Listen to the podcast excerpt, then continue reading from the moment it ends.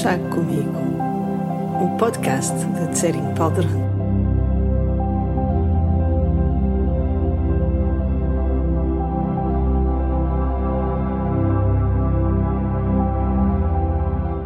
Estes episódios de podcast são chávenas de chá que eu partilho com os meus amigos, as pessoas que se conectam comigo e com a minha maneira de explicar o Dharma, com o meu entusiasmo pela vida com os meus momentos de insustentável ternura.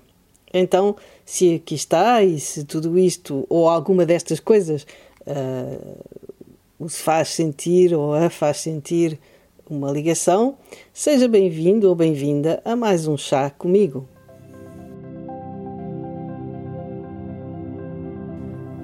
No momento em que os telejornais abrem com notícias alarmantes sobre o Covid-19, o pânico alastra infinitamente mais depressa do que o vírus e os seus efeitos poderão ser bem mais devastadores. É uma boa altura para refletirmos sobre o poder que o medo exerce sobre nós e os extremos a que chegamos por causa dele.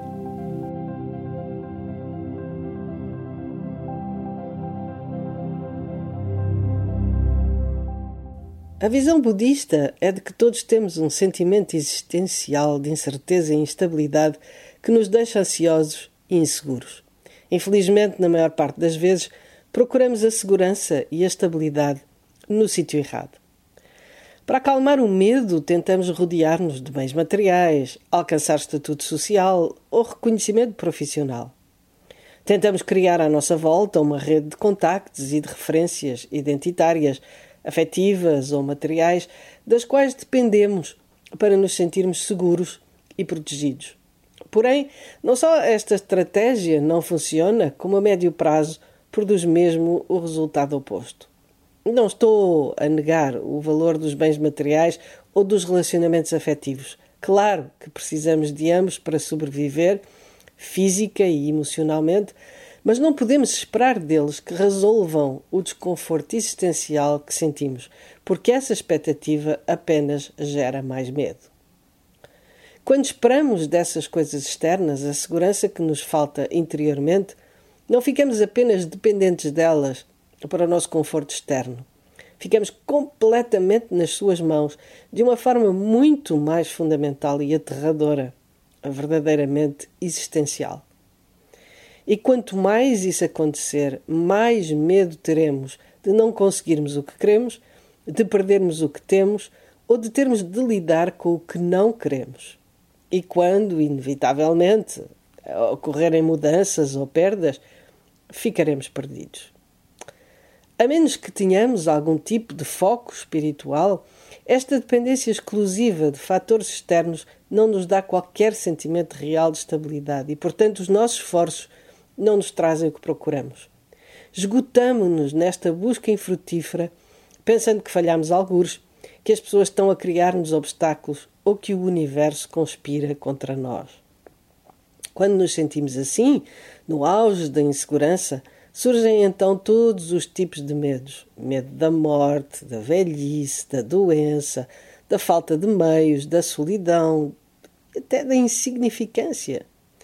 E quanto mais caímos no pânico, mais perdemos o bom senso e piores são as nossas escolhas e decisões. Por medo de algo, entramos em situações que de outra forma nunca escolheríamos. E uma vez dentro delas, por medo, fazemos novas escolhas igualmente péssimas. E por aí fora. Enquanto o medo comandar a nossa vida, as nossas chances de bem-estar, mas já sem falar de felicidade, são praticamente nulas. E o pior de tudo é que, através de todo esse processo, iremos sempre pensar que se as condições externas se reunissem, poderíamos finalmente sentir-nos seguros e que, enquanto isso não acontecer, o nosso tormento não terá fim. A solução começa quando reconhecemos que o profundo sentimento de vazio que sentimos no âmago do nosso ser não pode ser preenchido por qualquer tipo de amor vindo de alguém, qualquer quantia de dinheiro, qualquer melhoria de estatuto social, qualquer situação externa. E, sendo assim, também não há razão para recearmos tanto não obtermos ou perdermos as coisas de que achamos que dependemos para nos sentirmos seguros.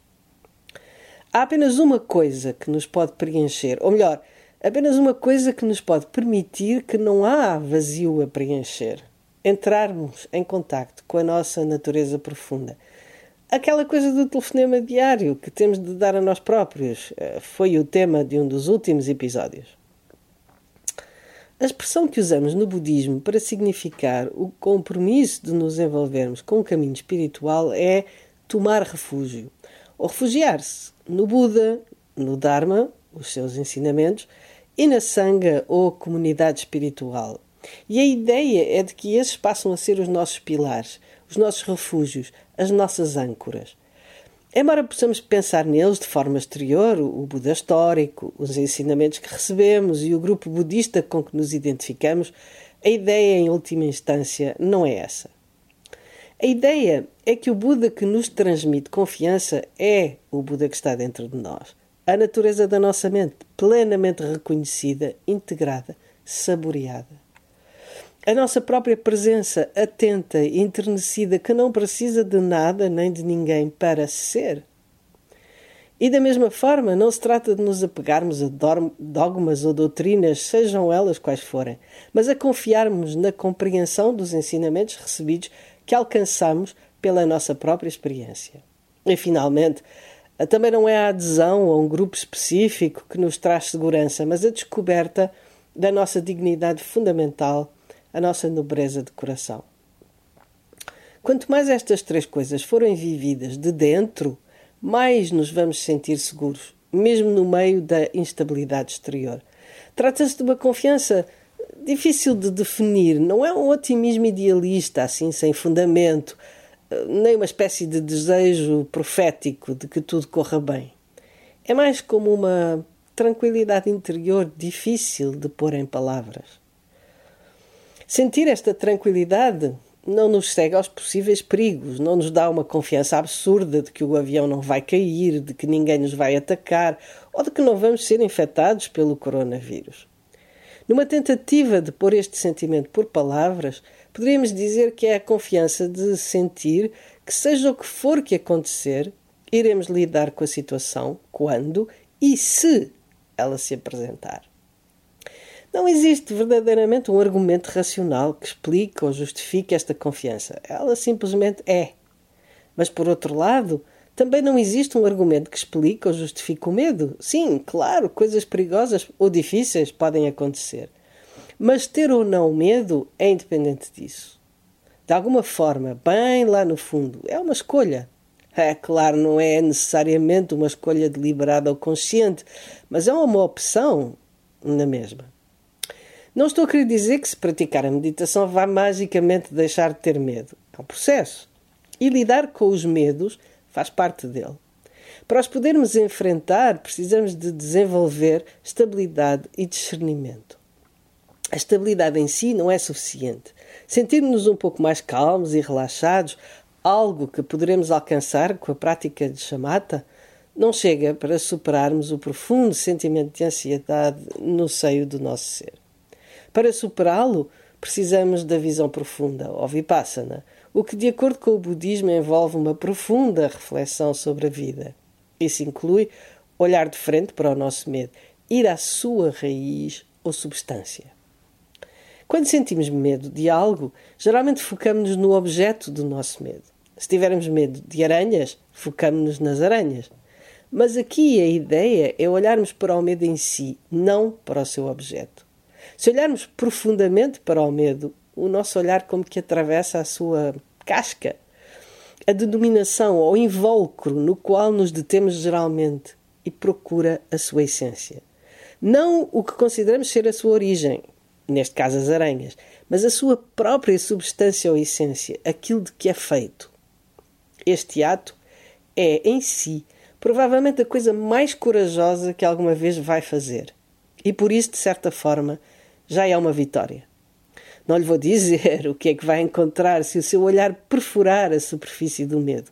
Vou deixar que experimente por si próprio, porque apenas a sua própria experiência vai produzir algum efeito. Conhecer a nossa mente é um trabalho nosso, não se pode terceirizar. E para terminar, apenas uma pequena nota sobre o medo da atualidade, a pandemia de Covid-19. Inspirar o medo e produzir o pânico é, obviamente, e à luz de tudo o que já disse, a coisa mais simples do mundo. É também uma forma barata e fácil de manipular as pessoas, porque neste caso pode ser útil parar para pensar nos números comparados com os da gripe sazonal. No momento em que gravei este episódio, o Covid-19 infectou 100 mil pessoas em todo o mundo, das quais mais de 3 mil morreram. Mas apenas nos Estados Unidos, apenas nos Estados Unidos, este inverno, a gripe afetou 32 milhões de pessoas, com 310 mil hospitalizações e 18 mil mortes. Claro que, ao que parece, este vírus, embora dê sintomas parecidos, é de natureza diferente e parece ser simultaneamente mais contagioso e também mais letal. As medidas drásticas de contenção, tais como o encerramento de escolas, espaços públicos, empresas, o cancelamento de viagens e eventos, poderá ser útil e necessário, mas é preciso não ceder ao pânico. Estamos sempre rodeados de inúmeros perigos potenciais e por isso um pouco de distanciamento é necessário para encontrarmos o equilíbrio entre o bom senso a prudência e o civismo por um lado e o pânico descontrolado por outro. Dito isto, seria bom que as principais recomendações para a contenção da epidemia, tais como lavar as mãos com regularidade e ficar em isolamento quando se está doente, fossem aplicadas também ao caso da gripe, este ano e sempre. E pronto, fique bem, sem gripe, sem vírus e, sobretudo, sem medo ou com menos medo. E até ao próximo chá comigo.